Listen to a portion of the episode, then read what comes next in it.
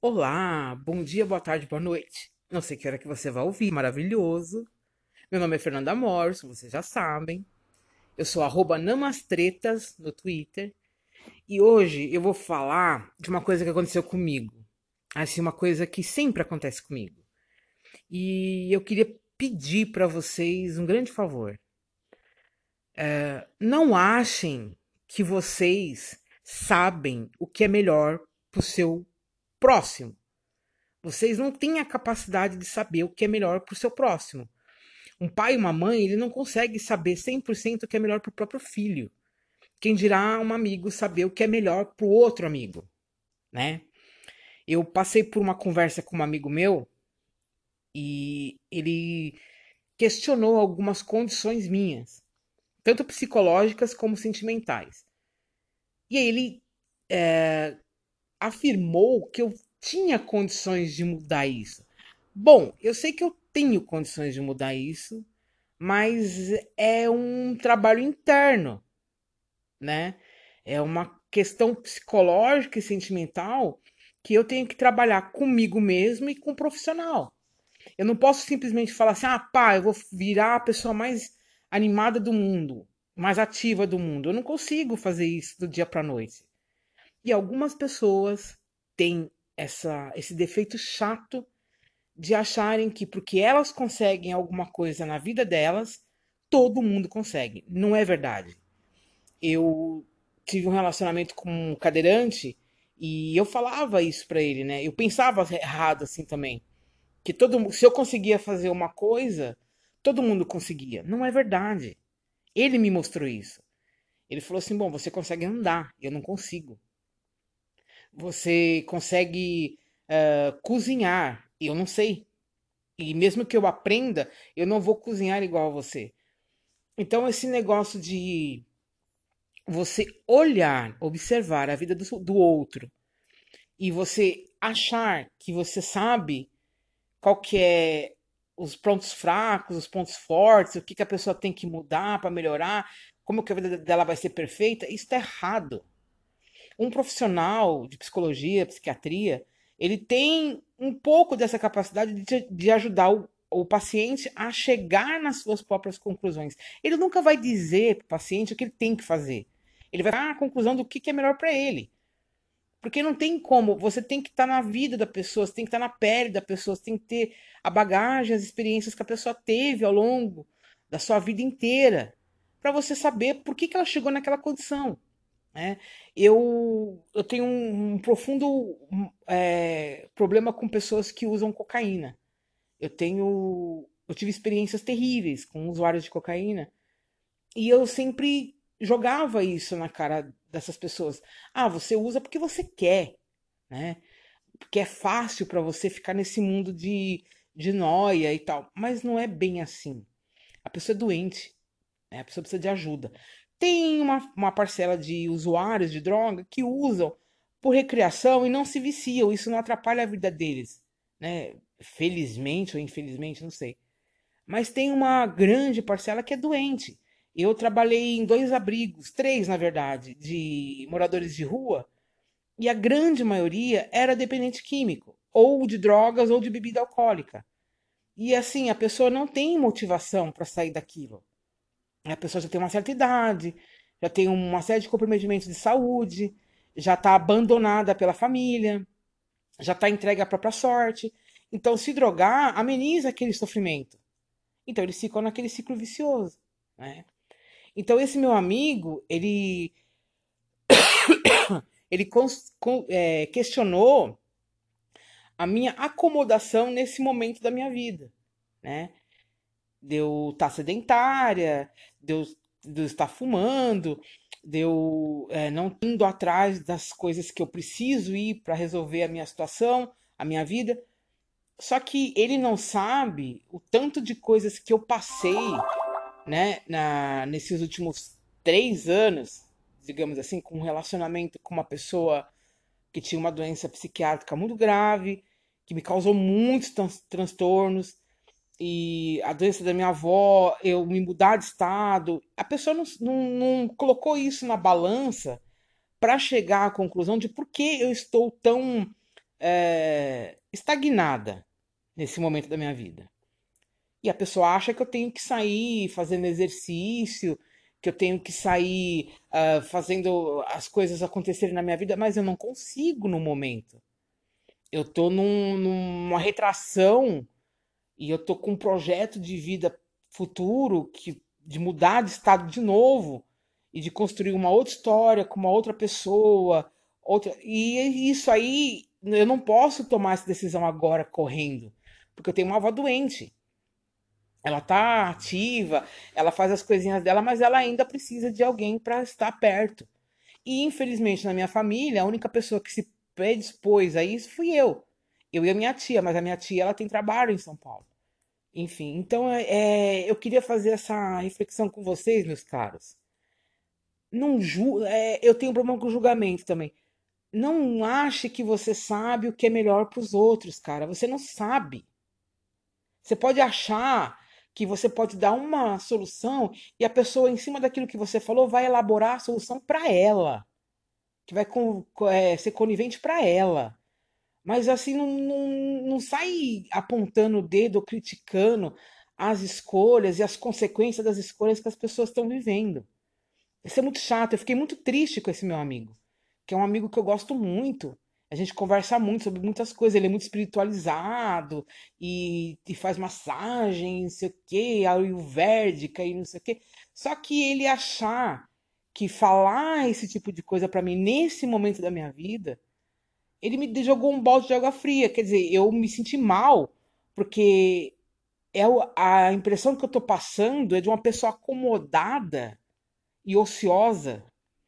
E não é isso, a minha cabeça tá a mil todo dia. Eu tenho muita coisa na minha cabeça, muitas questões para resolver e tanto questões físicas mesmo, de, de dinheiro, de, de trabalho, de casa, como questões psicológicas e sentimentais. E a pessoa dizer para mim que eu tenho que fazer, dizer para mim que eu tenho que me mexer, cara, isso é muito fácil. Agora eu quero ver essa pessoa estando no meu lugar, se ela consegue ter empatia de se pôr no meu lugar e consegue fazer o que ela está falando que é para me fazer. Porque é diferente. Sempre quando você está de fora observando é mais fácil, né? É mais, mas o interno é o difícil. Está na pele, está vivenciando, está sentindo, está sofrendo aquilo é difícil, né? Eu parei um pouco com isso, eu tinha essa mania também. Quando eu comecei a trabalhar em abrigos para moradores de rua. Eu trabalhei num primeiro em Sarandi, no Paraná, que era um abrigo LGBT, que tinha na época 11 pessoas abrigadas na casa, era uma casa, e eram seis travestis, uh, três lésbicas e um rapaz que era um rapaz que era bissexual e uma moça que era heterossexual, mas ela tinha um problema de, de ela tinha um problema de, de, de cabeça, assim, ela tinha algumas dificuldades de entender. Ela tinha um retardo, na verdade. E ela não tinha família, estava na rua e a, o pessoal do abrigo acolheu ela. E ela ficou pouco tempo lá, porque depois ela foi encaminhada para uma instituição. E desses seis travestis, todos eram HIVs, né, positivo. Todos eram dependentes de pedra, de crack, e todos se prostituíam.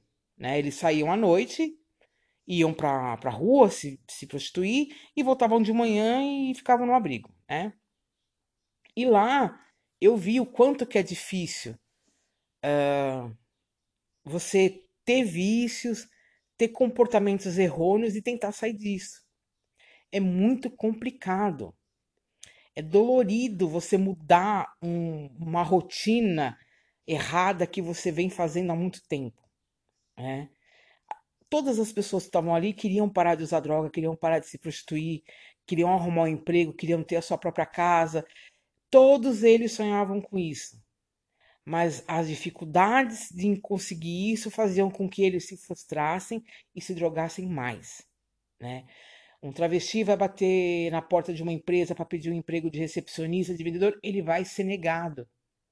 Porque ele não se enquadra no perfil da empresa, porque ele é exagerado, porque ele é travesti, porque ele é gay, porque ele é isso, porque é aquilo, e ele vai ser negado. O travesti, infelizmente, ele só consegue emprego na rua se prostituindo. ou vendendo droga, ou cometendo pequenos crimes. Eu vi isso de perto, gente. Eu não estou inventando. E os travestis, as trans, são sempre vistas com maus olhos. Sempre, todos as vizinhas, as casas vizinhas do abrigo, eles tinham um profundo terror com o abrigo. As pessoas, a gente saía na porta do abrigo para ir na rua, fazer alguma atividade, alguma coisa assim. As vizinhas estavam varrendo a calçada, elas entravam para dentro correndo. Elas tinham medo dos travestis, né? E o que que eu vou falar um travesti? Ah, não seja travesti. É, não se não tem como eu dizer para a pessoa o que, ela tem. Ela sabe o que, que ela tem que fazer de bom para melhorar. Mas é, eu vou dizer isso na cara dela para quê? Para magoar ela mais? Para ela ter a certeza que ela não consegue? Porque se eu tô falando e ela não consegue, ela vai se sentir mal. Poxa, eu não consigo, então eu sou uma bosta de pessoa. Eu trabalhei num outro abrigo também em Londrina, no MMA. Lá era pernoite. Lá você entrava às sete da noite e saía às sete da manhã. E você tinha que ficar na rua até às sete da noite de novo, com as suas coisas, com as suas malas, com o que fosse. Você chegava lá às sete da noite, tomava um banho, você jantava, tinha uma televisão para assistir e depois você ia dormir. Lá foi um dos lugares mais terríveis que eu estive na minha vida. Porque eu chegava lá por volta das quatro horas para organizar a cozinha, para ajeitar as coisas, arrumar as camas e tal. Eles abrigavam 40 pessoas por noite. Eram 30 homens e 10 mulheres. Não podia ser mais que isso. Porque não tinha lugar, não tinha cama, não tinha espaço. E eu chegava lá por volta das quatro horas, ia organizar as camas, ajudava na, na limpeza, tudo direitinho para receber o pessoal às sete horas da noite. Cinco da tarde, já tinha uma galera na porta do abrigo, usando droga, bebendo, é, cantando, brigando, é, sabe? Uma muvuca, né? Um dia eu perguntei para uma das meninas com quem eu fiz amizade, que dormia lá, por que, que ela não, não, procurava um emprego? Por que, que ela não saía dessa vida? Ela me disse bem taxativamente assim: ah, o meu emprego eu me prostituo, eu, eu, eu vou pra rua, pra pista, que elas falam assim, né? E eu me vendo, porque eu tô sem dois dentes na boca, eu sou negra, eu sou dependente química. Ninguém vai dar emprego para mim né? E cliente para sexo eu consigo, né? Agora, uma faxina, uh, um emprego de uma loja eu jamais vou conseguir. Para mim conseguir um emprego, estudar e tal, eu precisaria me desintoxicar das drogas, eu precisaria arrumar os meus dentes, eu precisaria fazer um curso para talvez o mercado de trabalho me dar alguma oportunidade. Então, para mim é mais fácil ficar nessa vida, porque eu já tô acostumada com ela. Isso me doeu muito de ouvir, sabe? Porque é uma moça jovem, ela tinha 23 anos. Ela já tinha dois filhos. Ela era dependente de crack e cocaína, ela bebia muito, né? E ela se prostituía, ela saía às 7 horas da manhã, ela ia pra rua às 7 horas da manhã e ficava fazendo programa até 5, 5 e meia. Aí ela ia pro abrigo, essa era a vida dela. Ela não tinha roupa. Ela usava roupa num dia, chegava no abrigo, lá tinha roupa de doação. Ela tomava banho, jogava aquela roupa fora e pegava uma roupa nova pro, pro dia seguinte, né? E depois eu trabalhei também num outro abrigo, aí já ligado a uma igreja evangélica, que era o Morada de Deus Feminino, também em Londrina. Lá as mulheres moravam na casa. Eram 20 mulheres e podiam morar com, as, com os filhos, né? Se tivesse filhos. Então, quando eu cheguei lá, tinha 16 mulheres e oito crianças, entre seis meses de idade e 14 anos. Meninos e meninas. E ali realmente eu vi. Eu passei o Natal de 2019 para 2020 com elas. E foi um, uma das noites mais tristes da minha vida. Porque você via no semblante delas a total desesperança e o abandono, né? Muitas das mulheres que estavam lá, elas, elas eram elas foram ameaçadas pelos maridos, então elas tiveram que fugir de casa com a roupa do corpo e com os filhos para não morrer, né? E algumas eram ex-detentas que não tinham para onde ir quando saíram da cadeia de cumprir suas penas. Algumas eram pessoas que tinham problemas mentais e a família jogou na rua porque não quis cuidar. E algumas eram dependentes químicas também. Né? E ali, a, a, essa mania que eu tinha de dizer para as pessoas o que elas tinham que fazer. Porque você via que elas estavam lutando para melhorar. Mas a sociedade não dava uma oportunidade, sabe? E é triste isso. Você querer melhorar, você querer mudar de vida e você não conseguir uma oportunidade para isso. Porque fica parecendo que você não quer. Né? É o que eu falei pro meu amigo quando ele falou de mim. Eu falei: você tá achando que eu não quero sair dessa, dessa ociosidade? Eu quero, mas eu não tô conseguindo achar um jeito. Né? Aí ele não entendeu, mas aí também eu já encerrei a conversa. E nesse abrigo Morada de Deus feminino, eu percebi como elas tentavam, elas saíam, algumas meninas saíam de manhã, sete horas da manhã, para ir levar currículo na cidade de Londrina inteira e não conseguiam nada. Uma delas conseguiu uma entrevista num, num supermercado famoso de Londrina, o Mufato, que é uma bosta de mercado bolsominion, mas enfim. E quando ela deu o endereço da onde ela morava, que era o abrigo, a moça puxou no, no Google Maps lá e viu que era um abrigo para moradores de rua e mulheres com é, ameaças de morte e não, não deu a vaga para ela. E ela já tinha registro na carteira como vendedora, como caixa de, de mercado. E ela perdeu a vaga porque ela morava num abrigo. Aliás, o pessoal em Londrina é muito preconceituoso. E eles são uma panelinha. Você só consegue trabalho, qualquer oportunidade, se você for indicada por alguém de dentro. Se você for com a cara e com a coragem, você não consegue. Eu vi muito isso nesse abrigo com essas meninas e no bar que eu tive também eu dei oportunidade para todo mundo que chegou lá com currículo bom. Mas eu via que as pessoas que estavam lá dentro trabalhando comigo queriam indicar pessoas da família, amigos próximos. Não queriam que eu contratasse avulso, né? Estranhos. E eu não sou a favor disso. Eu acho que esse tipo de nepotismo não funciona comigo. Enfim, e essa era uma, é, é um, foi um, um, uma conversa que eu tive com meu amigo que me mexeu muito, sabe?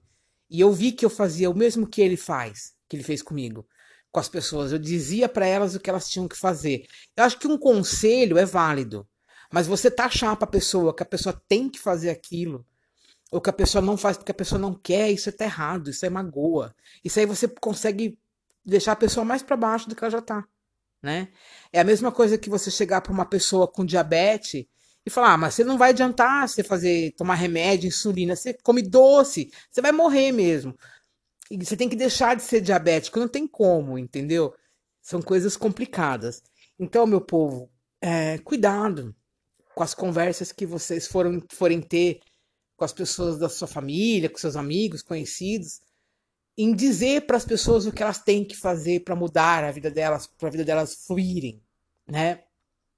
Nem sempre o que você consegue fazer na sua vida, na sua vivência, o seu semelhante vai conseguir também. Porque se fosse assim, todo mundo era perfeito, a vida de todo mundo era perfeita. Não é. Cada um tem as suas limitações e você precisa respeitar. Eu já tinha falado disso no outro podcast, mas agora é que essa conversa rolou agora no Natal e ficou na minha cabeça e eu quis falar de novo. Você tem que respeitar os limites e a, a condição, a bagagem, as experiências, a história da outra pessoa. Você não pode nunca achar que você vai saber o que é melhor para o outro. A não ser que você seja médico e a pessoa esteja doente, aí tudo bem. Mas do contrário, pondera um pouco mais o seu achismo da vida dos outros, né? E quando você for dar um conselho, um conselho que eu dou é elogia a pessoa bastante antes né? Pontua as coisas boas que ela tem que você vê nela. Aí você dá um conselho, você fala, olha, que tal se você fizesse isso, eu te ajudo e tal. Aí é legal, entendeu? Agora você jogar na, na, na cara da pessoa que a pessoa é uma fracassada, né? Eu estava vivendo um momento de fracasso e que ela precisa sair disso e ela não sabe porque ela não quer, isso é muito ruim, né? Isso só faz mal, não faz bem, não vai motivar a pessoa, só vai deixar a pessoa mais depressiva. Que foi o que aconteceu comigo, entendeu? Então vamos ter um pouco de cuidado com a nossa língua, com o nosso próximo, tá? E um beijo na bunda de todo mundo e vamos que vamos.